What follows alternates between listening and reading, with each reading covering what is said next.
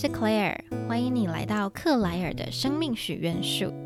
今天的你深呼吸了吗？让我们一起来点氧气吧。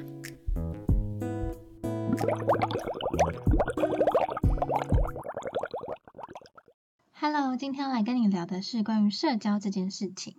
其实社交或者是说人际关系是非常不容易的一个议题。因为它牵涉到另外一个人，或者是另外一大群人，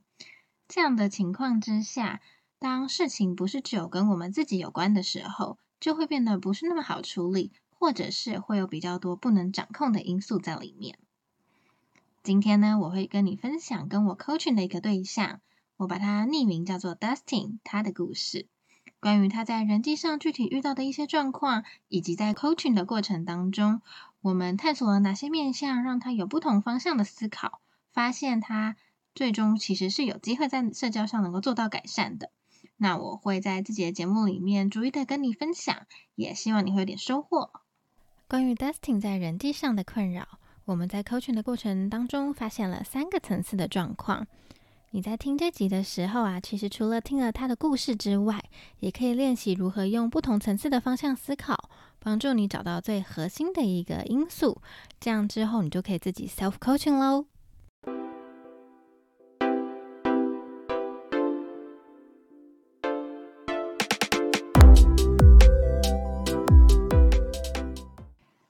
一层是表面的现象，也就是观察到的状况。Dustin 他一开始跟我描述的时候，他说他感觉自己在群体当中都只是一个聆听者。他会静静的听，可是他参与不上话题。那这是他从几次聚会当中观察到的现象。然后我们就继续探索下去，发现第二层是因为他在感受上跟内心的渴望，导致于他有这样子的一个现象。那他说，他发现其实他在当聆听者的角色的时候，他并没有感觉不自在。他只是觉得应该要像可能别人在真正讨论事情或者在社交的时候，会有那种你来我往或者是彼此互动的感觉，有那样子的情况出现，他反而才会觉得自己是真的有参与在其中。那因此，在第二层呢，我们发现他感受上，他其实觉得当聆听者对他而言是 OK 的，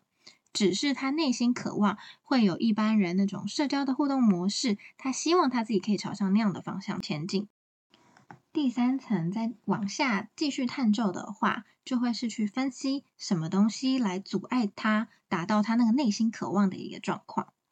于是他跟我说，嗯，他在聆听的过程当中，他虽然会有想法，可是他是属于那种需要一点时间去消化、去思考对方所讲出来的话，他要想一想这个感受带给他是什么样的感觉，有什么想法，然后他发现。他在思考完之后，他开始知道怎么回应了，或是他想到要讲什么了，却在这个时候，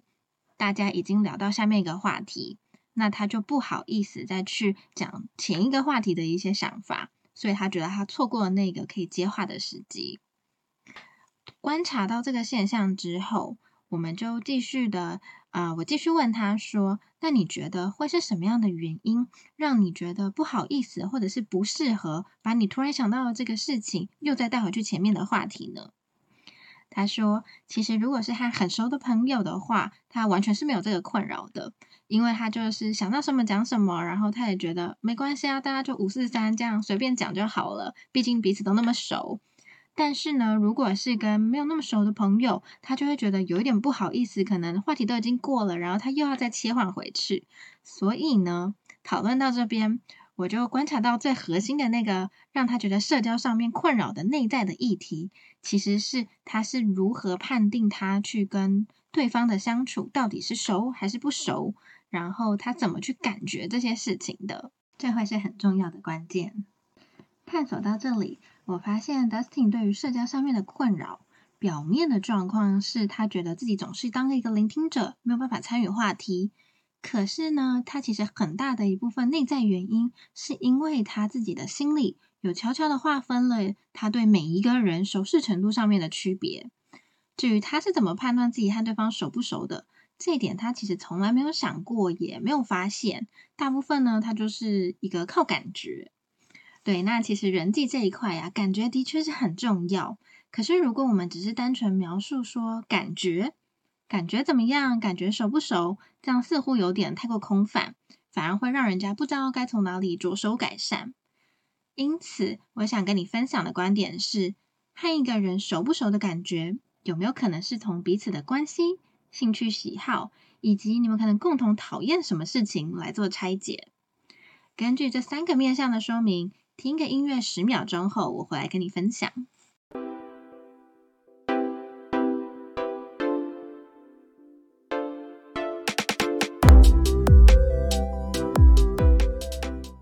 好，那关于熟不熟，或者是怎么样让感觉能够更具象化？那我现在就来跟你分享三个可能可以帮助你快速跟别人变熟，或者是感觉起来更熟的一个方法。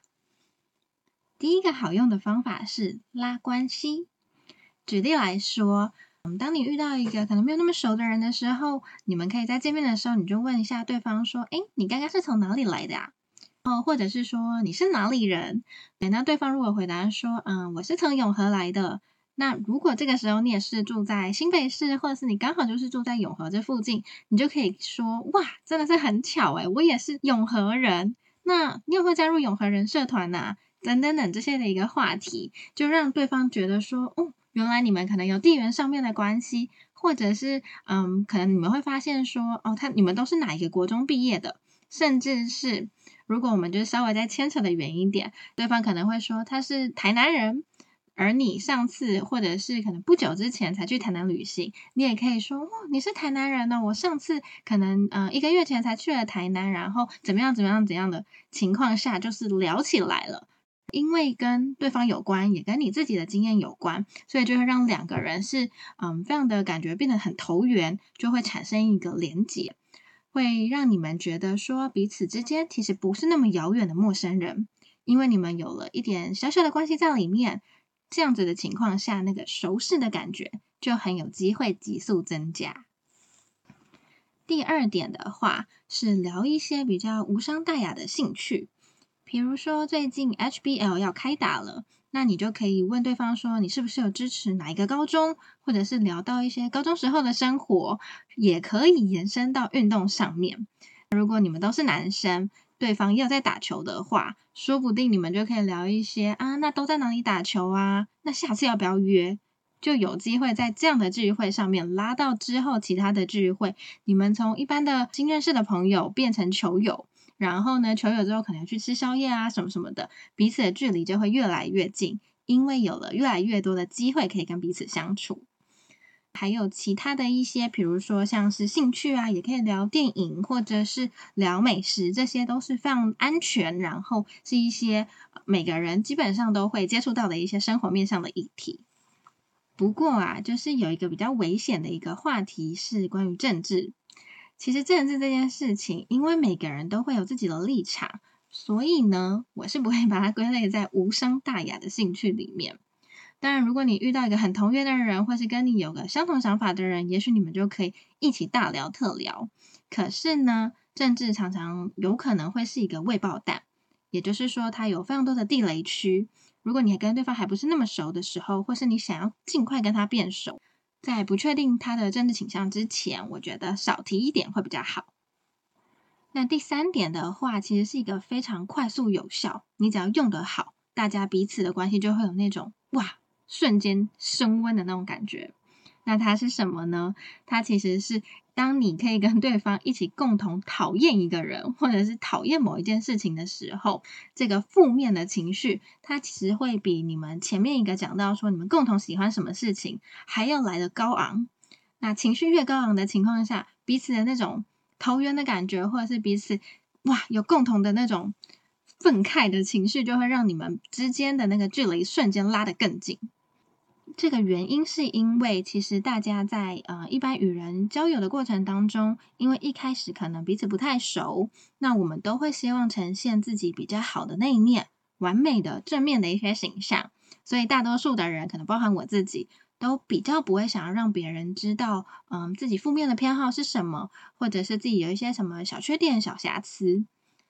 听到这里，你有想到什么事情可以分享吗？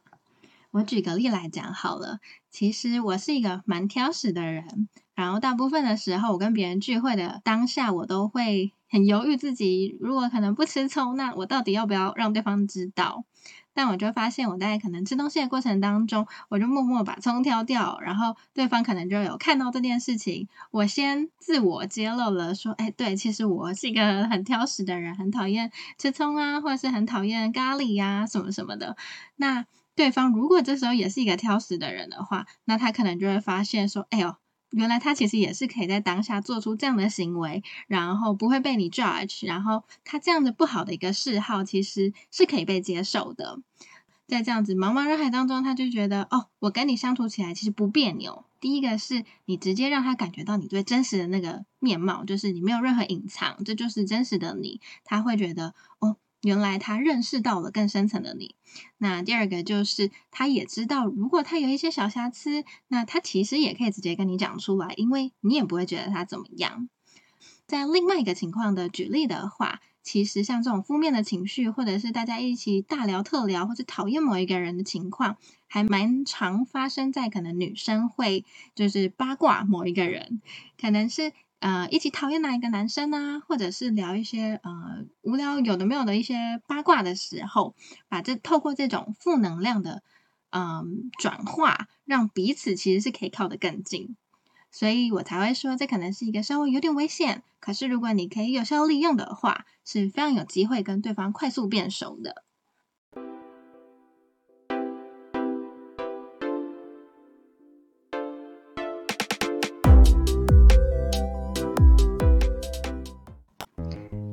这集讲到这里，我来总结一下今天的内容。首先是当我们有一个困扰的时候，有三个层次你可以用来做自我 coaching 的一个分析。第一层是你透过回想过去相似的经验，试图归纳出一个你目前觉得困扰的议题，它的共通性是什么？它是不是常常发生，还是它可能只是一个一次性的事件？如果你发现它是一次性的事件，那也许你就不需要这么烦恼，因为它未来也不太可能会再发生呢。那如果呢，你发现它是一个常态的状况，你就可以再往第二层去做分析。第二层的分析是你在感受面以及在内心上面的一个渴望究竟是怎么样的。你可以问自己说：这样的情况发生的时候，你在感受上面你是完全不能接受，想要立刻逃离或者是跳脱这个状况吗？还是其实当下的那个状态你可以接受，只是在你内心有渴望着一个更好的版本，而这个没有办法达到理想目标的这个渴望，才是你真正的困扰。第三层是分析到底是什么原因来阻碍你，让你没有办法达到你内心渴望的那个样子。当你分析出来一个原因的时候，记得要再询问自己，有没有可能这个原因的背后，其实还有另外一个更根本的原因。透过这样层层分析的一个方法，它让你可以从表面现象延伸到你感受以及内心渴望的一个探索，最后才去分析这个根本的原因到底是什么。那这样子的情况之下，你就很有可能可以帮助自己松开你心里那个结，然后找到属于你自己的答案。这集的下半段的内容，我和你分享了关于能够具体拆解所谓感觉自己和对方熟不熟的一个方法，而且我还提供了你一个三个面向，实际能够让你在生活去做一个练习的尝试的一个方法。第一点是，你可以透过攀关系、拉关系的方式去思考，说你跟对方是不是可能有共同好友，或者是一些地缘关系等等等的，来开启一个话题。开启了这个话题之后，你们就会让彼此觉得说，不是完全冷冰冰的陌生人，而是其实有一些共同点存在的。第二点的话是聊一些无伤大雅的一些兴趣，像是电影啊、美食啊，或者是可能运动啊，让。这些的话题能够让你在当下的那个情况还有机会延伸到未来再约下一次的一个可能性。透过越来越多次的聚会，你就越来越有可能跟对方变熟。第三点是有一点危险，但是非常有力量的方法，那就是运用负面的情绪。比如说，你们都讨厌某个人，或是都有一些可能大家觉得不是那么好的一些嗯小嗜好，但这样的情况下，如果对方刚好跟你也是相似的人，那就会有一种找到同好的感觉。所以呀，主要跟你分享的这些三个方法，希望你能够就是在生活当中做一些小小的练习跟尝试，然后要记得就是跨出社交圈或者是跨出舒适圈这件事情，它不需要从让你一次就加入一个很完全不认识的人的那种群体，非常有压力的开始。你可以从最近可能新认识的朋友，或者是你的同学，总而言之，就是这种和你其实距离比较近的一些人，你会有意愿的地方去前进。那这是今天节目讲到这里，希望你可以在生活上面有一些新的尝试，也在社交上面有一些小突破。如果你喜欢自己的节目，欢迎在 Podcast 底下留言，也可以给我五星好评。那如果你真的有尝试了，也欢迎你到 IG 克莱尔的生命许愿树私讯我，跟我分享你的一些好消息哟。我们今天就到这里，拜拜喽。